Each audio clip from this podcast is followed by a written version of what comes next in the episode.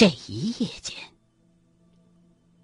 张国忠给秦葛的伤口换了四五回小米儿，眼瞅着这个咬伤的伤口渐渐的恢复了血红色，但是被换下来的小米儿。却全都变成了黑灰色。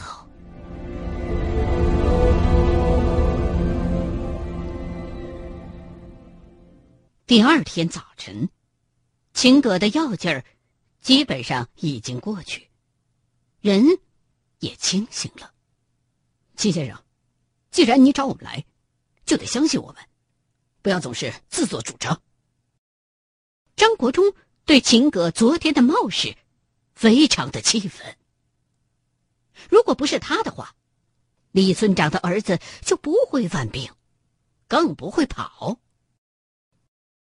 秦葛并没有回答张国忠提出的质疑，他从床上起来，径直走到了张国忠和老刘头跟前儿。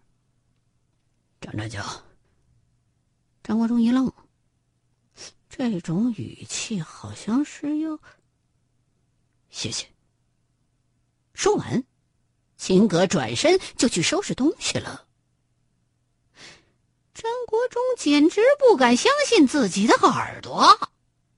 谢谢，这两个字竟然从秦格秦大爷的嘴里边说出来了。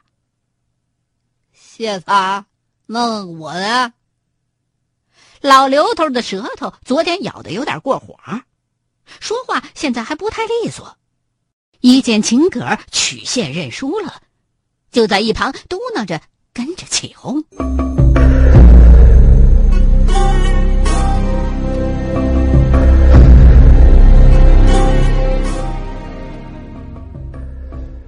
李村长找了二十几个年轻力壮的小伙子。这席子村不大，也就二三十户人家这已经是全村最精壮的劳动力了。张国忠把匕首别在了腰间，而秦葛这回尝到了厉害，也把手枪别在了腰里。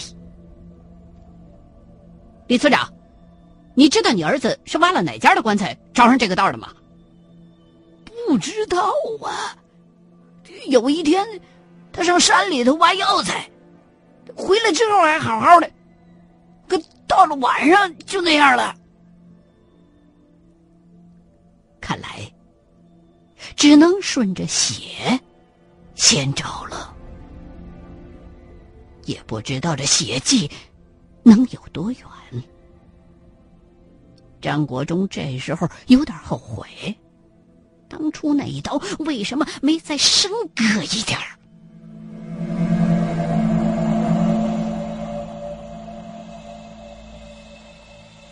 果然，这血迹也就延续了有一里地左右，就消失了。这个地方。根本就没有路，而且山势愈发的陡峭，大队人马行进的相当缓慢。这群村民也实在是没搞懂，这三个城里人，俩老的，一少的，怎么比自己这地地道道的山里人爬石喇子还利索呢？李村长，你要是相信我，就让大队人马先回去，我们三个保证把你儿子带回来。张国忠这么说，一是不乐意让大队人马耽误时间，二是因为自己对秦葛不放心，万一这个冒失鬼关键的时刻把枪抽出来，不是要把这帮山里人给吓坏了？李村长。也着实对这三位佩服之至，尤其是那两位老者，看着一把年纪了，可爬山的时候，却总能走在村里头那群壮劳力的前头。也是，这么多人跟着，也确实是个累赘。啊，中，俺安心你，张同志，那你们可要小心啊！李村长，这个你拿着。说着，张国忠从兜里拿出一沓子大团结，足有三百多块，塞给了李村长。你给村里人分分吧，我这次出门也没带很多。这席子村真是穷的，让张国忠感慨。更何况，自己还把人家儿子给弄丢了。虽说是实属无奈，可是心里毕竟过意不去。李村长一再推辞，可最后还是没拗过张国忠，把钱收下了，感动的哭着带人回村了。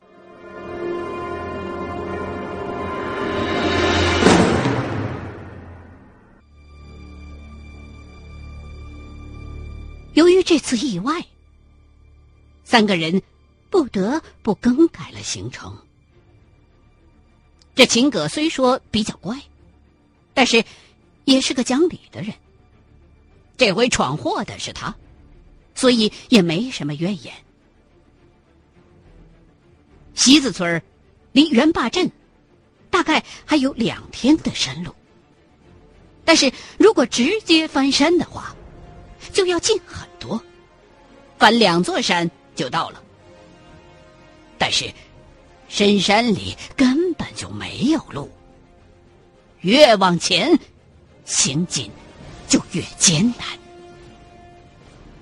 走了整整一上午，就连老刘头都开始喘粗气了。张长教，你真的准备？去找那个疯子。秦葛对张国忠的决定很是不解。对，我答应过李村长。那，你准备去哪儿找？秦葛往身后看了看，一望无际的深山。席子村那几间破房子，从这儿望出去。已经只有指甲盖那么大小了。爬到山顶，看看这山里什么地方可以藏污纳垢。张国忠一边向上爬，一边喘着气。秦先生，你如果觉得累，可以和我师兄在这等我，我去看清楚就下来。虽说张国忠。对素土教和众格教的风水理论，仅仅停留在了解的范畴。但是，找出个聚阴池或美地来，还不是什么难事儿。老刘头也不客气，一听见张国忠这句话，立马找了个石头就地就坐下了，一边擦汗还一边埋怨。你可娃子就懂吹牛，跟那个村长说哪门子治庄稼的事儿？可要了我这把老骨头的命了。于是，张国忠自己爬到了山顶，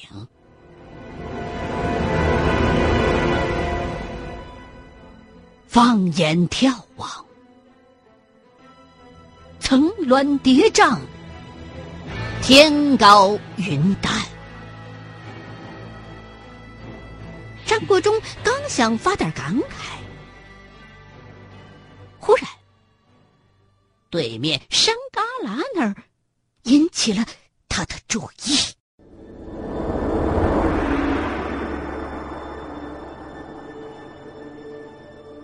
照着古图临摹的山体地图一对。那个山旮旯，不就是九台当中的清顺台吗？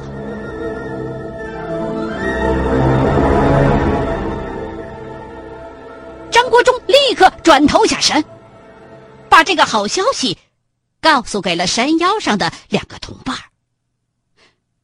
你确定没看错？秦葛对张国忠的识图能力表示怀疑。没错，你看，这边两座山中间有个豁口，这个在素土教当中叫落秀崖。素土教认为，这种地貌是天上陨落的星辰撞击而成，而在众格教的阵法当中，这落秀崖是山和山之间阴阳流动的通道。图里的标也是这样的，你看。张国忠指着地图上的山花，秦葛和老刘头都凑了过来。这里，即便不是兴顺台，也应该是李二壮找到的地方。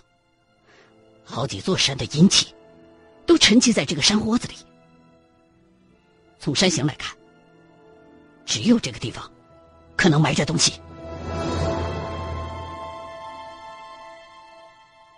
其实，秦葛也没来过这儿，仅仅是听父亲描述过而已。听张国忠这么一说，三个人就再次一块儿朝着山上爬。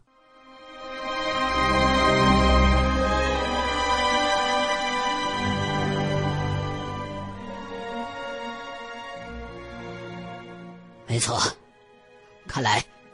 咱们不用再去元坝了。站在山顶，秦葛用望远镜看了看四周围的山势，又从怀里掏出一个小本子对了对，确定这里就是古地图上标注的地方。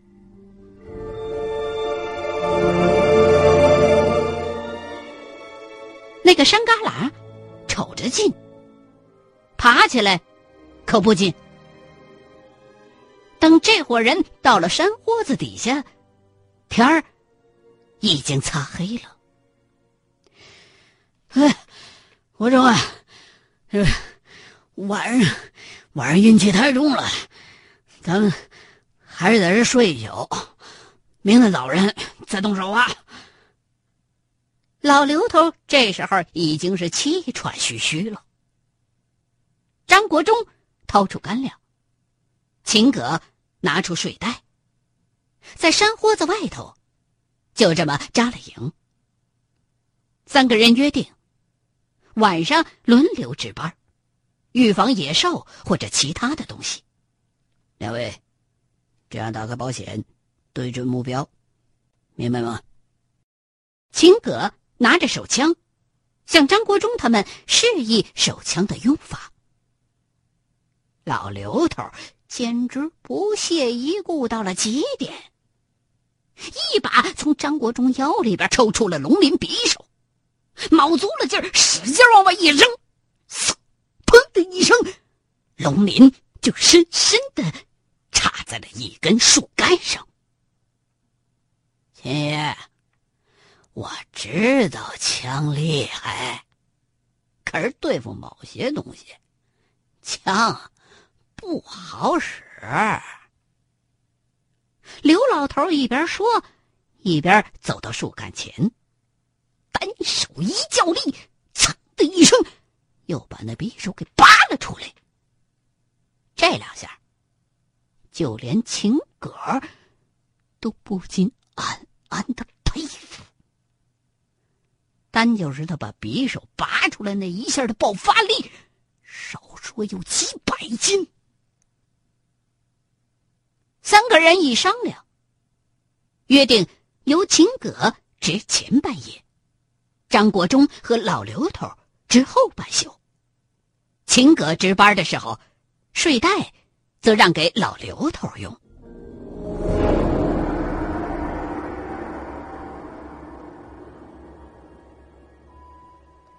就在张国忠睡得正香着的时候，声清脆的枪响，忽然间惊醒了。怎么了？张国忠的第一个反应就是抽出了腰里的龙鳞匕首，翻身站了起来。嘘。秦格手中的枪还冒着烟儿，正打着手电，鬼鬼祟祟的示意张国忠不要说话。咋了？老刘头也醒了，从睡袋里边费了半天劲才钻出来。我看见他了，看见谁了？那个疯子。秦格用手电照着，忽然，树丛一阵晃动。别开枪！张国忠用手握住了秦格手中的枪。我去看看。随即，他从包里拿出另外一个手电，一手紧握着龙鳞，慢慢的朝树丛走过去。国忠，等等我！老刘头拿出罗盘，用手电照着。可是罗盘的指针根本就没反应，没反应啊！你是不是看错了？老刘头回头问秦哥。这一回头，老刘头手里的罗盘差点扔出去。一个人影站在秦哥的后头，从体型上就能看出来是李二壮。秦爷，后头！老刘头大喊了一声，秦哥心里边一惊，看都没看，一个前滚翻，立刻回头，只见李二壮嗷的一声朝自己扑了过来。秦格可没有张国忠那么仁慈。照着李二壮连开了好几枪，但是这子弹打在李二壮胸口上，就跟打在了棉花套上一样，一点效果也没有。就在李二壮离秦格还差最多一米远的时候，一道寒光直奔李二壮的胸口。这李二壮的反应速度简直比普通人快了不知道多少倍，呲溜一躲，飞刀擦着他的肋骨过去了。但是这一刀似乎也伤到他了，只听到李二壮一声惨叫，飞快的向山豁子方向窜去，消失在了黑暗之中。张国忠快步的跑了过来，秦葛还保持着刚才开枪的姿势，握枪的手微微的颤抖着。我，我打中他。至少四枪。秦葛的语气已经完全变了。这时候，他对超自然事物的怀疑已经完全像张国忠当年那样土崩瓦解了。现在怎么办？老刘头拿着罗盘也跑了过来。不能睡觉了，这个疯子。对咱们来说很危险。秦葛擦了一把汗，张国忠也为难了。现在看来，活捉李二壮的可能性微乎其微。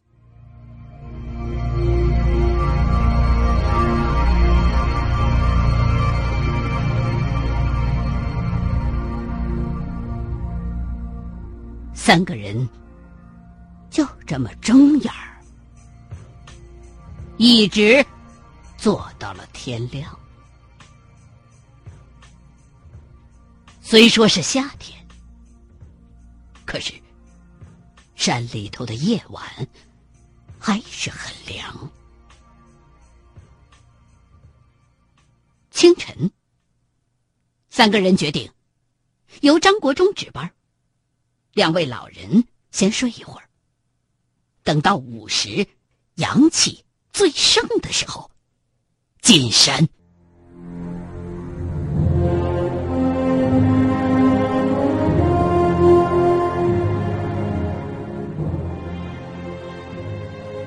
虽说是午时，但是山窝子里头还是阴的要命。三个人仿佛特种部队一般，张国忠拿着龙鳞在前，老刘头拿着罗盘居中，秦格举枪在后，缓慢的在山窝子里行进。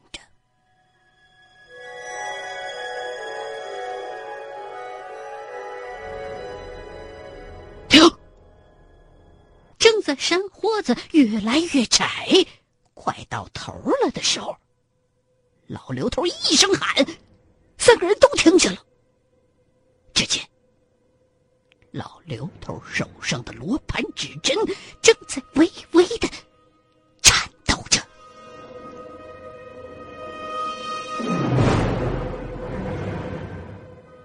罗盘其实是一种特殊的磁针。跟指南针差不多，但是比普通的指南针灵敏得多，对生物磁场和静电磁场都有反应，但是幅度是非常细微的。老刘头手里拿着指针正在微微颤抖着的罗盘，缓。缓的走向山坡子左边的那片峭壁，越是靠近，指针就抖得越厉害。走到悬崖底下，老刘头抬起头来，看了看上头。在离地面大概十几米的峭壁上，有一个裂缝，大约不到一米宽。就是这儿啊！说罢，老刘头把罗盘往身后的包里一放，第一个爬上了悬崖。